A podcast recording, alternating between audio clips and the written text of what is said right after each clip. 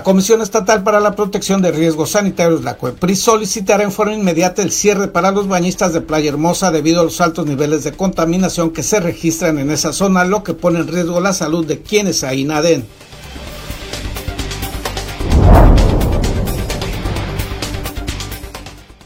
Uno de los hombres asesinados el pasado lunes en Manedero era policía municipal en su día de descanso.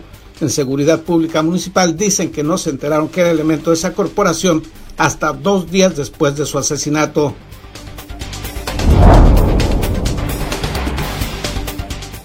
Anunció el fiscal general del estado, Guillermo Ruiz Hernández, la creación de la Unidad de Inteligencia Financiera de Baja California para combatir el lavado de dinero generado por el crimen organizado.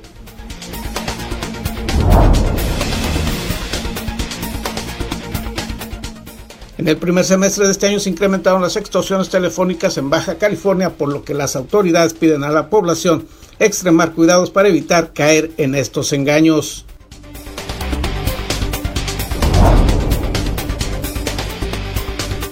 Por reglas de operación de la SEDATU, la pista de patinaje construida en la zona de Playa Hermosa tiene que instalarse en el mismo polígono de las otras obras ya autorizadas y no puede reubicarse en ningún otro punto de la ciudad, informó Elvia Martínez Santos, coordinadora del gabinete municipal.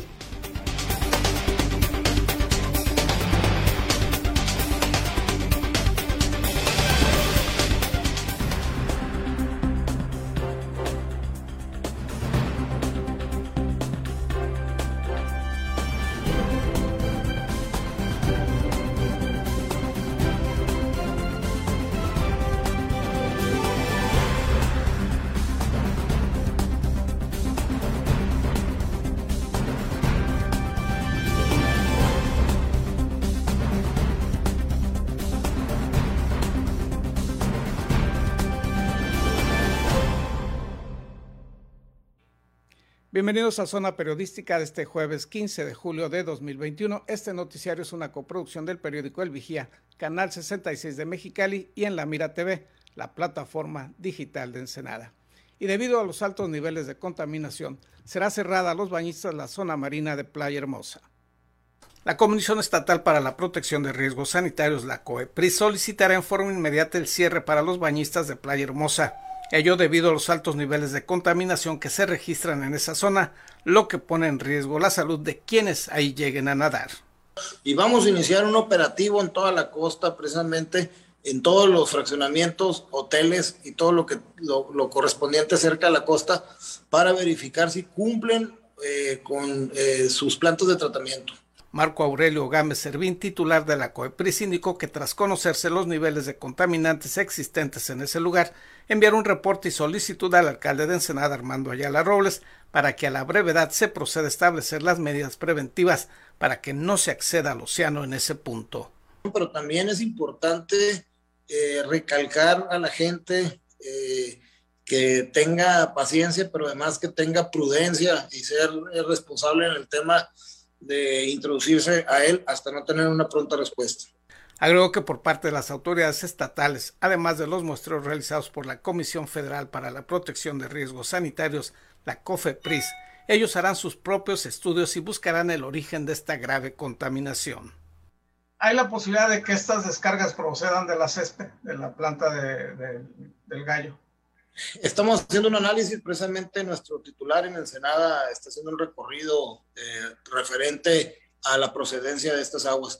Es importante no nada más saber que sea de ahí, que, que sea de alguna otra fuente, todo, todo suma.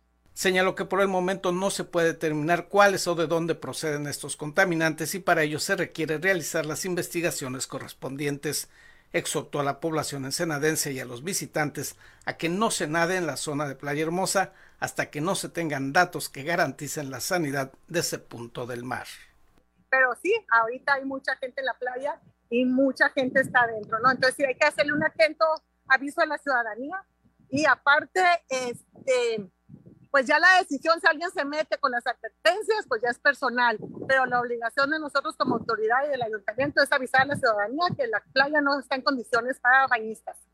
la playa de Playa Hermosa, que va a hacer mención. Por su parte, la regidora Carmen Salazar Guerra, presidente suplente del Comité de Playas Limpias de Ensenada, indicó que al detectarse estos niveles de contaminación se tienen que realizar las siguientes acciones cierre preventivo a bañistas con la colocación de banderas rojas e iniciar una intensa campaña de difusión entre residentes y visitantes para que conozcan el riesgo para su salud de nadar en ese sitio. es, el Comité de Playas Limpias a través de comunicados de ICE Salud y de la presidencia. Ya como regidora ya se eh, emitieron los oficios, ya están enterados todas las dependencias y, en breve ya tienen que estar haciendo el aviso por parte de Protección Civil, poniendo las banderillas rojas y notificando a través de los medios de difusión de comunicación social del ayuntamiento, ¿no? Porque la idea es enterar a la población del riesgo de que tenemos ahorita de meternos a la playa. Indicó que la norma internacional establece como máximo la presencia de 200 enterococos por cada 100 mililitros y en Playa Hermosa está rebasada en forma extrema, pues se tienen reportes que van de los 780 hasta los 2.280 enterococos por cada 100 mililitros. Pues ah, así son esterococos que en español quiere decir popo. Informó para en la Mira TV Gerardo Sánchez García. Y quienes también se verán afectados por esta contaminación son los surfistas que cotidianamente practican esta disciplina en Playa Hermosa. Después de que la Comisión Federal para la Protección contra Riesgos Sanitarios informara que el 99.5 de las playas del país son aptas para ser visitadas, con excepción de Playa Hermosa en nuestra ciudad, Miguel Arroyo, propietario de la Escuela de Surf Ensenada, lamentó la situación y la falta de higiene de las aguas que afectan directamente a la salud y economía de la población ensenadense. Eh, tenemos, no tenemos cultura de, mar, desafortunadamente Ensenada eh, mucha de nuestra población, mucha de la gente viene a la playa a, pasar el día, pero dejan la basura, no, hay una cultura de, conservación ni, de limpieza, ¿no? Eh, se abren los desagües, el tratamiento de agua. Creo que la ciudad no está apta, no está planeada, no planearon el desarrollo eh, y pues ahorita estamos sufriendo las consecuencias. Sí, se sienten, hay días, especialmente el día de hoy, eh, tenía ese olor ¿no? a, drenaje. El color del agua es, verdoso y pues se siente un poquito la, presencia pues, de, de aguas, aguas negras. La playa lleva mucho tiempo contaminada. Esto no es nuevo, señaló Miguel Arroyo. Es terrible la afectación que se vive y peor aún la desidia y falta de acción de las administraciones pasadas y actuales que siguen vertiendo aguas negras a nuestras playas. Eh, lo que pasa es eh, en la bahía es que hay corrientes. Esta agua no se estanca, sino que existen corrientes. Puede ser que ahorita esté, en este momento esté sucia el agua, pero a lo largo de la noche, si hay, si hay oleaje, si hay corrientes, entran otras aguas y, obviamente pues hay fluido de agua. Eso, eso es una excusa, ¿no? Eh, Miguel señaló que además de la omisión de las autoridades, también la falta de cultura de mar y del cuidado del medio ambiente por parte de la población se puede constatar cuando cada fin de semana la Sofemat levanta entre 5 y 7 toneladas de basura de las playas. No, no existe una autoridad los salvavidas nos apoyan, trabajan fuertísimo. Sofemat, yo los veo todos los días limpiando. Si no fuera por Sofemat y los salvavidas, esta playa estaría tres veces peor de lo que está. Eh, no existe una autoridad como tal, no hay una, una persona encargada de las, de las áreas de la protección de protección y conservación de, las playas, ¿no? Y, y, no nos damos cuenta que tenemos este valor tan, tan grande aquí en la bahía. Eh, la playa de arena, las condiciones, está, está, preciosa esta, esta playa, playa hermosa. Los niños son sin duda los más afectados por las pésimas condiciones de las aguas porteñas. Como afectado, creo que afecta, sí, claro, a la salud de los niños, a las personas que no están impuestas, a las personas que por primera vez o, vienen, especialmente los chiquitines, ¿no? Los niños que no están que no tienen eh, su flora intestinal, entonces pues obviamente no te metes aguas, aguas eh, contaminadas y, vas a sufrir las consecuencias. Por otro lado, Ensenada es la cuna del surf, deporte que se ha vuelto olímpico, que atrae turismo, derrama económica y ahora lleva el pan a la mesa para muchas familias como la de Miguel Arroyo. Somos la cuna del surf, por aquí entró el surf a, México, eh, los americanos venían de California y por aquí entraron y, el, surf se, se expandió hacia el sur. Eh, así que somos la cuna del surf, pero nos hemos convertido en un semillero también. Ahorita hay bastantes escuelitas, hay muchos instructores que, tratamos de, expandir ese, ese, amor al mar y este deporte, ¿no? Como dices, es, una, actividad olímpica ahorita y se ha convertido en una profesión muy bien pagada. Eh, aquí en lo particular se ha convertido también en una derrama muy buena para mí, yo, mi familia nosotros dependemos de, esta actividad en especial y, he podido sacar adelante a mis hijos y, mantener mi negocio y, sembrar eh, el cariño a otros niños, ¿no? Basta ya de contaminar los recursos naturales, económicos y sociales de nuestra ciudad. Para En la Mira TV, David Amos. De acuerdo a los reportes oficiales, los índices de contaminación que se han registrado en Playa Hermosa van de 780 hasta los 2000 contenidos fecales que se han detectado en esta zona, así que por favor eviten nadar en esa zona. Y propone el fiscal general del Estado, Guillermo Ruiz Hernández, la creación de la Unidad de Inteligencia Financiera de Baja California. Los detalles al regreso de una pausa publicitaria.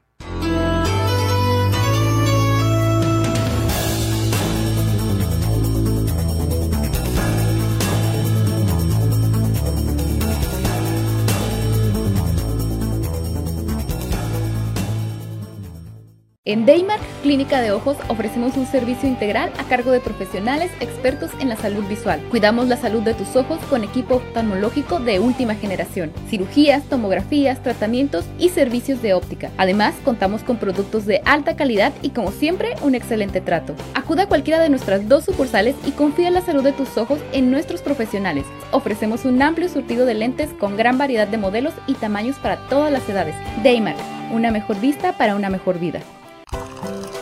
Conseguiste esa cita o reunión que tanto deseabas y quieres que todo salga perfecto. Sin embargo, suelen ocurrir muchas situaciones bochornosas que puedes evitar con simples soluciones. Una de las peores es ensuciar tu ropa con la comida.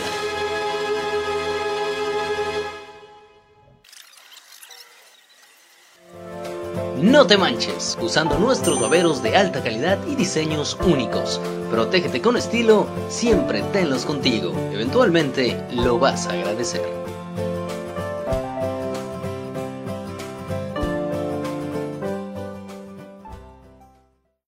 Sin rodeos. El COVID existe. El COVID cuesta. El COVID duele. El COVID mata. Sin excusas, protégete del COVID. Cubre bocas, sana distancia, lávate las manos. Campaña unificada para crear conciencia. Sácale la vuelta al nodo.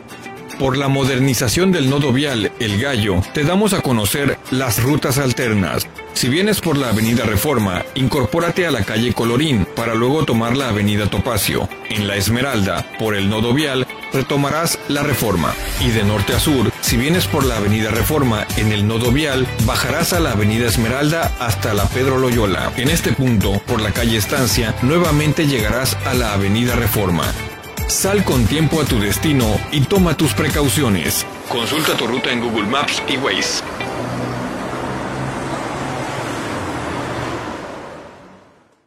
Hola, soy Gerardo Sánchez García y te invito a ver en La Mira TV, la plataforma digital de Ensenada. Síguenos a través de nuestras redes sociales.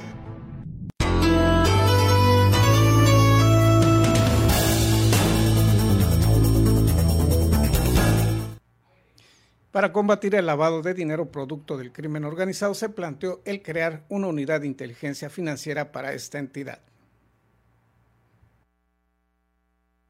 El fiscal general de Baja California, Guillermo Ruiz Hernández, informó que está por firmar un convenio de colaboración con el gobierno federal para dar inicio con la Unidad de Inteligencia Financiera, por sus siglas UIF, cuyo propósito será certeza de que la procedencia económica de los baja californianos sea lícita. Señaló que el principal objetivo de la Unidad de Inteligencia Financiera será desarticular a los líderes delictivos generadores de violencia en Baja California a través del aseguramiento de los bienes económicos. Vemos que la delincuencia usar los recursos para procedencia ilícita, pues asegurarlos al delincuente, al delincuente más que nada.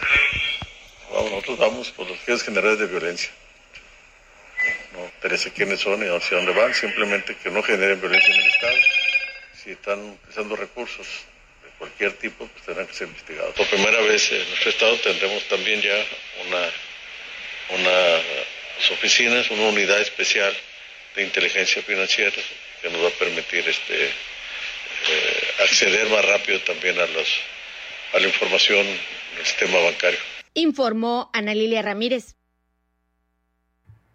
En una historia difícil de creer, pero que es posible, en Seguridad Pública Municipal aseguran que se enteraron hasta el miércoles que uno de los hombres muertos el día lunes en Maneadero era elemento de esa corporación. Uno de los dos muertos del tiroteo de Maneadero fue un agente municipal en activo y sumó el tercer oficial víctima de la violencia en la presente administración municipal, junto con la estación de policía de San Vicente tiroteada el año pasado. El vocero de Seguridad Pública Municipal Edgar Salgado Martínez informó este miércoles en el sentido que una de las víctimas de los hechos violentos del lunes se trató del agente en activo José Antonio García Cárdenas. El día de ayer a las 3 de la tarde nos enteramos oficialmente que el compañero Antonio Cárdenas había sido uno de las personas que habían fallecido de acuerdo al, ataque que fue el día de antier en Manedero en la calle Ignacio Allende. No, estaba descansando, estaba él eh, pues, pues, gozando ahora sí que su descanso. Él no traía algún arma a cargo, algún equipo de recomunicación a cargo, puesto que la función que él eh, venía desempeñando pues era en la barandilla de la policía es donde se reciben a los, a los detenidos. ¿no?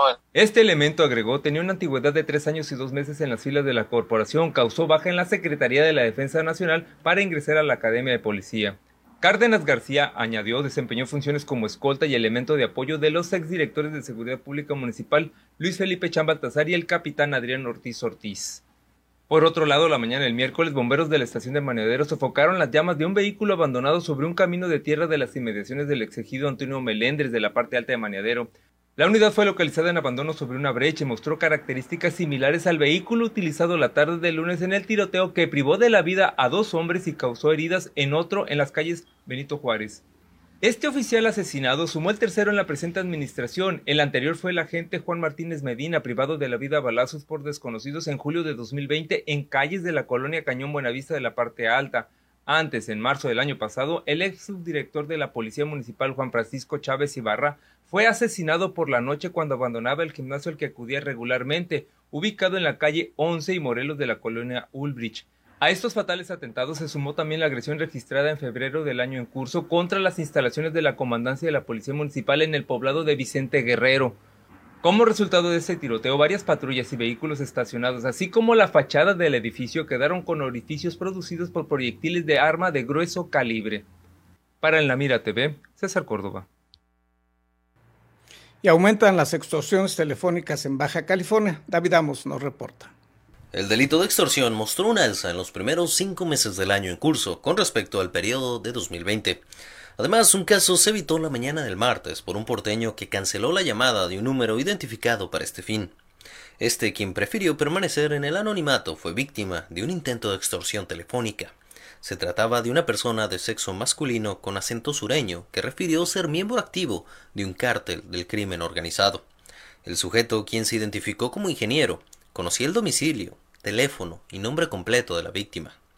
Aseguraba que la llamada era para pedir el respeto hacia el cártel y que de favorecerles se les brindarían tres números de radio para cualquier situación que se presentara y una calcomanía que debía pegar frente a su domicilio para identificar el inmueble ya que en próximos días se realizaría un operativo en esa colonia.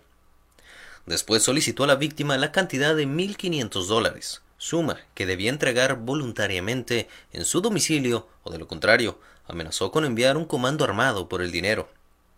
Mire, primo, decía, usted no quiere que le pase algo a su familia o a usted, nomás nos tiene que dar el dinero y nosotros lo vamos a cuidar. El ciudadano relató este medio que al hacerle saber al ingeniero que no contaba con la cantidad solicitada y que debía ir al banco a sacar el efectivo, éste le dijo que fuera, pero que no terminara la llamada. A lo que la víctima contestó que manejar con el teléfono podría significar un problema para los dos si era detenido por la infracción de usar el teléfono al volante. El ingeniero requirió su número de teléfono para llamarle después, y en ese momento el ciudadano cortó la llamada. Se trató del único indicio de que la llamada era mentira, si al inicio de esta le había hecho saber que tenía ya sus datos. Comentó que no denunció el hecho a las autoridades, pues dice sentirse decepcionado de ellas, al igual que muchos otros ciudadanos porteños. Dijo también, a propósito del caso, que en los días previos había recibido llamadas de bancos a los que nunca ha siquiera visitado para cambiar un cheque. Esto, a pesar de haber protegido sus líneas telefónicas contra llamadas publicitarias de entidades financieras, lo que le hace pensar que alguien ha hecho uso indebido de sus datos personales. Para En la Mira TV, David Amos y avanza la posible solución a la pista de patinaje a construirse en Playa Hermosa. Los detalles al regreso de una pausa publicitaria.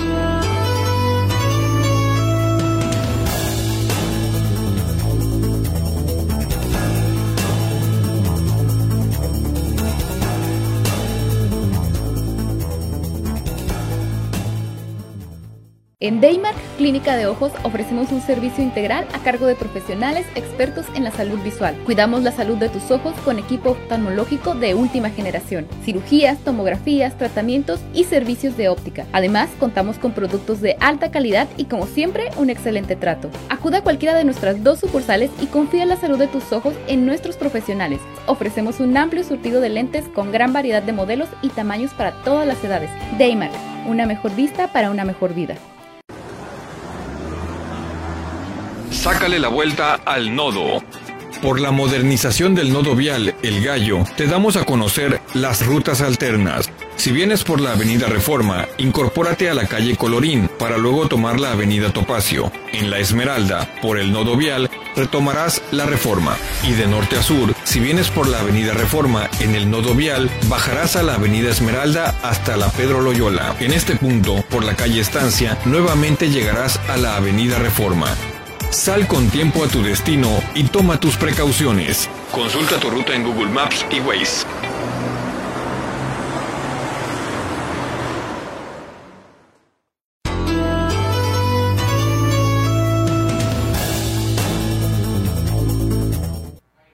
Informan sobre posible solución a la reubicación de la pista de patinaje de Playa Hermosa. Por reglas de operación de la SEDATU, la pista de patinaje construida en la zona de Playa Hermosa tiene que instalarse en el mismo polígono de las otras obras de autorizadas y no puede reubicarse en ningún otro sitio de la ciudad, informó Elvia Martínez Santos. El arquitecto Felipe Leal, que es uno de los mejores arquitectos de México, su equipo, su despacho, en coordinación con SEDATU, trabajaron en las adecuaciones que la semana pasada acordamos que era una propuesta de la eh, reinstalación del skatepark en la vialidad de la calle Las Palmas. La coordinadora del gabinete municipal informó que luego de que el sitio donde se pretendía construir dicha pista no fue autorizado, se planteó el reubicarla en la calle Las Palmas, propuesta que ya fue elaborada técnicamente y se cuenta con la anuencia de vendedores y músicos ambulantes que son quienes ocupan eventualmente esa área. Ellos no tienen ningún inconveniente siempre y cuando se les deje un, acceso para sus estacionamientos. Así es como se, planteó el proyecto y así es como se mandó eh, a la opinión de la Ingeniería de Tránsito. Puntualizó que la propuesta de reubicación del skatepark en la calle Las Palmas no fue rechazada en la sesión de Cabildo de este martes, sino que hubo dudas por parte de algunos regidores y otros por razones políticas se opusieron a que se aprobara el cambio de sitio por obvia y urgente resolución. Ya se sostuvo, dijo, una reunión con patinadores, autoridades deportivas, regidores y se explicaron las razones de la nueva ubicación. Se realizó la presentación de la misma y hubo total aceptación, señaló Martínez Santos. Agregó que se tienen que cubrir todavía otros trámites y formalidades, pero todo se ha tenido que realizar en forma pronta, pues también existe un plazo perentorio para la aplicación del recurso procedente de la Secretaría de Desarrollo Agrario Territorial y Urbano. Dijo desconocer qué porcentaje de los 35.8 millones de pesos autorizados por la SEDATU corresponden a la pista de patinaje, pero aclaró que las reglas de esa dependencia establecen que ese recurso no puede utilizarse para una obra que no esté en el mismo polígono del resto de la inversión. Eh, SEDATU invierte en polígonos continuos no podríamos nosotros hablar de una inversión en una unidad deportiva que esté lejana a este polígono de atención prioritario y que justamente es a donde se va a destinar el recurso federal. Ahí sí tendríamos eh, que analizarlo y de hecho no, SEDATU no lo considera pertinente porque las reglas de operación así lo piden, que sea dentro del polígono de intervención de la obra. La coordinadora del gabinete municipal se dijo confiada en que se podrá sacar adelante la construcción de la pista que no solo será de beneficio para quienes practican esa actividad, sino que pudiera convertirse en un punto de atracción turística para la celebración de torneos estatales, nacionales e internacionales de esa disciplina, informó para la Mira TV Gerardo Sánchez García. Pasando a otros temas, el secretario de Salud, Óscar Rico, presentó un reporte sobre el incremento de los casos de COVID-19 en Baja California. Tenemos 45 pacientes hospitalizados y hoy 30 pacientes intubados. Ustedes me pueden decir, oiga, ¿qué pasó? Íbamos hacia abajo en los intubados. Sí, ayer subimos, ayer intubamos a varios pacientes. ¿Qué fue lo que pasó ayer? No perdimos pacientes. Los pacientes que estaban intubados todos siguieron entubados y seguimos intubando. Quiero señalar algo. Ahora, este dato estadístico de los pacientes intubados va a tener un agregado y un métrico a él. Vamos a preguntar intencionadamente antecedente de vacunación en los pacientes intubados. Y quiero comentarles algo. De los 30 pacientes que tenemos intubados el día de hoy en Baja California, solamente uno de ellos está vacunado y con un esquema incompleto. El resto de los 29 no tenían el antecedente de vacuna. Entonces ustedes pregúntense, ¿vale la pena no vacunarme? De los 30 pacientes que tenemos intubados, prácticamente todos no tenían la vacuna. Solamente uno tenía una vacuna con esquema incompleto. Baja California hoy reporta cuatro pacientes que perdieron la batalla registrados en la plataforma CISBER. Estos cuatro pacientes, los cuatro en estudio epidemiológico, no tenían antecedentes de vacuna. Los cuatro pacientes que pierden la batalla, los cuatro sin vacuna. He ahí la importancia de vacunarse oportunamente. Recuerde, Playa Hermosa está limitada, está cerrado el acceso para bañistas, así que no acuda a esa zona a nadar. Que tenga usted un excelente día.